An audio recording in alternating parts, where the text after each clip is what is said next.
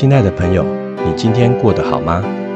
你理想中的生活是什么模样？你的生活不该全被工作、课业占满，你需要让时间沉淀，品味现在的生活。现在由我陪您聊聊生活健康事。本节目由燕哥主持推荐，欢迎收听燕哥严书机一观点。各位听众朋友，大家好，欢迎收听今天的节目。自从在第二集的时候，我们访问到一位高中生 Kevin 来跟各位谈一谈高中生常见的心理卫生健康的问题。那一集播出之后，受到广大的回响。当天的收听人数就冲到将近八百人次，所以有很多的家长呢，还有高中生在我们的平台上留言，希望能够再跟各位分享目前他们所遇到的一零八新课纲的问题。我相信有很多的家长对于一零八新课纲乍听之下感觉不知所措。也不知道要帮家里的小孩准备什么样的相关的学习历程。之后，我们的节目会陆陆续续来跟各位分享一零八新课纲实施之后有许多值得我们注意，还有要预做准备的部分。另外，跟各位报告的是，我们这个节目开播之后，透过平台系统，我们得知我们的听众来源遍及好多个国家，像是中国大陆。香港、澳洲、越南、加拿大，当然还有我们在台湾的这些听众朋友，对于我们的教育问题都非常有兴趣。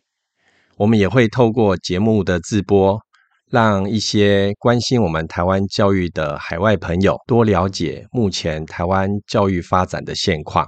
我们先来了解一下什么是一零八新课纲。在一百零三年十一月，台湾发布了十二年国民基本教育课程纲要总纲。也就是说，在一百零八年八月之后入学高中的学生，简称一零八课纲的对象。这个课纲呢，是台湾第一次将十二年国民教育连贯发展。这中间历经了十年的筹备，也经过了无数次的专家会议，进行专业的对话，不断的精进，希望能够为台湾的课程发展奠定良好的基础，也是我们台湾在教育改革上面很大的。一个要紧。最近我看到了一份报道。是亲子天下，他召开了一零八课纲首届大学选材调查结果的记者会。亲子天下呢，发送了问卷到全国一千五百零八个大学校系办公室，邀请呢，在今年参加申请入学的大学教授来进行问卷的填答。最后呢，回收了六百四十九份的样本。从这些调查报告里面分析啊，我们。发现有很多的东西值得我们高中生或者是家长要特别关切的啊！这个发现里面哦。我们来看他所公布的几项重点，有超过百分之三十的大学教授，他们认为一零八课纲首届的学生在自主学习力呢比过去来的强。那学习历程字数啊，有百分之三十的大学老师认为有助于各科系的选材。那也有百分之四十的大学教授花不到十分钟看一份备审资料。那这一点，我认为啊，身为家长的我。我应该要特别特别的留意，怎么说呢？各位想看看，大学老师他在筛选入学的考生哦，要看的资料是非常非常的多。一般来讲是所谓的三倍率，就是说，如果个人资料申请的部分要录取六十个学生，那这些大学的老师很辛苦，六十个学生要录取，要去看一百八十份学生的资料。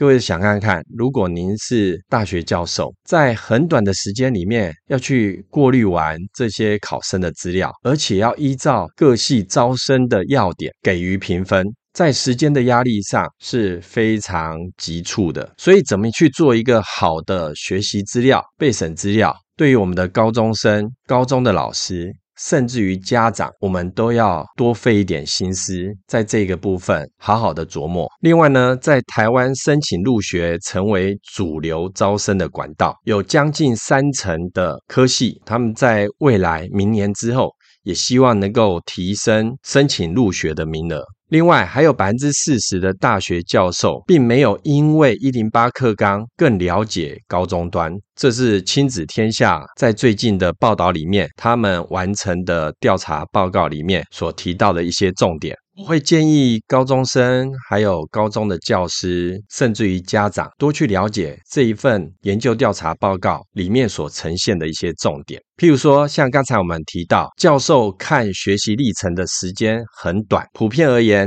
大学的老师会认为学习历程字数是非常重要的。在这一份调查里面，我们可以看到，百分之三十三点八的大学教授只花了六到十分钟看完一份备审资料。那有百分之八点八的老师。花不到五分钟，只有百分之二十点四的老师花了二十分钟以上。那其中呢，又以文史哲类的哦，有百分之二十九点七。另外，建筑设计学群的百分之二十九的教授看超过二十分钟以上，这些人数的比例是最高的。由于大学端审查的时间是有限制的，所以百分之四十九点一的教授认为学习历程字数是非常重要的。学习历程的字数呢，是整个高中三年学习的心得。我们可以建议考生哦，在里面多多去描述升学科系的这些动机，还有未来的计划。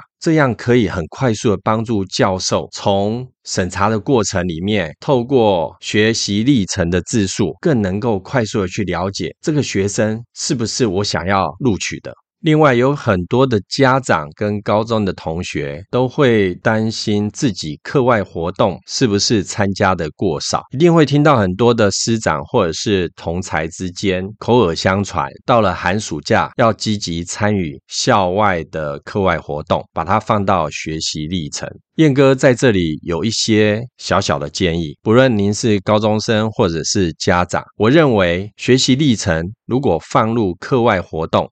是很棒的，但是呢，不需要太多。就我所知道，有一些家长会砸大钱让小孩去参加收费非常昂贵的营队，或者是学校各科系办的一些体验活动。那我想这个部分呢，适可而止，因为从调查的数据里面，我们可以略窥一二。在这一份报告里面有提到，我们所制作的学习历程会不会成为军备竞赛？我想很多的家长同样问过我类似的问题，结果发现哦，大概只有一成二的大学教授认为课外活动是高分的条件。我个人认为一成二并不高。我刚才有提到，如果学生可以参加课外活动。把它列入学习历程是很不错的，但是呢，要特别留意一下您的子弟或者是您本身想要考的大学科系，他们看重哪些条件？在这一次的调查中显示。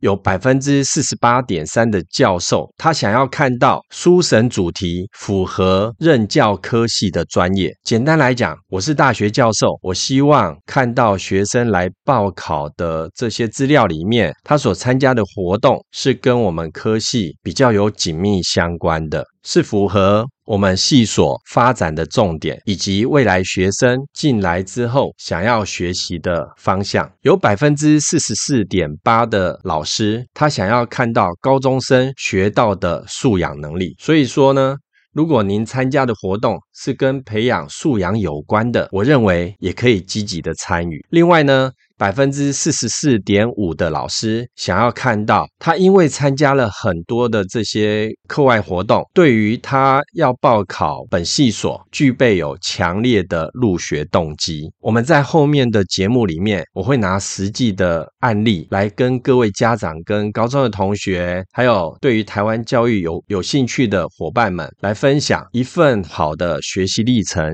应该要怎么制作。在我过去跟很多高中生接触的过程里面，我经常听到同学们很担心，因为要做学习历程，所以很多的同学拼了命。去参加各项的课外活动，还有大学的营队。那这些活动跟营队都会向学生收取报名费用。那这样会不会对于经济比较弱势的学生产生不利的影响？反而家庭经济状况比较好的学生会有更好的优势。所以在这一次的调查里面哦，大学老师。只有百分之十二点八的这些教授，他会针对参与丰富的课外活动这个指标来进行加分。另外，在这一次的调查中，大学教授大部分哦都认同一零八课纲提升学生自主学习力。在这一次的调查报告中，也显示一零八课纲提升学生自主学习力，有助于大学选材。大部分的教授都表示认同。那一零八课纲呢，跟过去的台湾教育的方式哦比较不一样。在一零八课纲，它更重视学生高中三年的学习轨迹。所以，您的子弟如果今年刚要上这个高中，您就要特别的留意这个部分，让他高中三年的学习过程留下相关的记录。也透过选招模式的改变，让我们的学生呢能够更有时间去进行所谓的多元探索。在调查里面指出，有百分之三十五的大学教授认为一零八课纲学生更有自主学习的能力，也更能够懂得自己规划、找寻学习的资源。那这个部分呢，高达五成以上的大学教授认为，跟过去的招生方式有非常大的不同。也就是说，一零八课纲的学生比过去的学生呢，具备更强的自主学习能力。在我的个人观察方面，有很多的学校，不论是学生、家长，甚至于高中的老师，对于一零八课纲真正的内涵，并不是那么的了解。所以在今年大一入学的审查上面呢，我们就不难发现，有些学校、有些同学。他们所上传的资料是有很大的问题的，可能是资料量不足，或者是方向错误，甚至于没有资料上传，这些都是值得我们日后家长。老师、同学都应该要特别留意的，充分的去了解大学端他想要看的东西是什么。我们在高中的阶段就好好的去把它完成，才不会到了高三面临到大考来临之际，才匆匆忙忙上传的一些资料。那对于同学分数上的影响是可以预见的。另外，刚才有提到。有很多的家长、同学会去参加营队体验活动，花了大笔大笔的钞票。但是我个人认为，不见得要参与收费昂贵的活动才叫做学习历程、多元学习的表现。目前有很多的平台上面会张贴活动的讯息，很多的民间组织办的活动也是非常不错的，甚至于免费参加。这都是值得老师、同学、家长在平常资料收集的时候，可以特别留意这一块的内容。而参加活动的。目的不在于参加的数量，我个人认为应该要着重在值的部分。你参加这个活动之后，跟你要报考的这些学校有没有关联性？如果你可以透过活动的参与，在文件的撰写上面特别强化为什么要参与这个营队，它对于你的启发、对于你的反思是什么样的一个状态，能够说服教授们。在看了你参加营队的这些活动资讯之后，更想要网罗你、录取你，当做是他们系上的学生。我想这才是最大的目的。我也建议学生、家长还有高中端的老师。您可以邀请大学里面的老师到班上来，跟同学分享有关学习历程制作的方向，还有未来面试的一些重点技巧，甚至于科系的介绍。我想，目前大学端的老师会非常乐意跟高中端的学生来分享他们想要招生的对象以及准备的方向。老师们可以透过学生的家长或者是相关的人脉，甚至于陌生拜访，跟大学端的老师去联系。我想，大学端的老师会非常乐意到高中端来分享相关的资源。以上是今天跟各位谈的大学教授想看什么样的学习历程，希望对于高中生、家长还有老师们有一些帮助。本节目由土豆工作室制播，谢谢各位收听。如果有任何建议，都欢迎与我们联络。跟着燕哥走，健康向前走。我们下回再见，拜拜。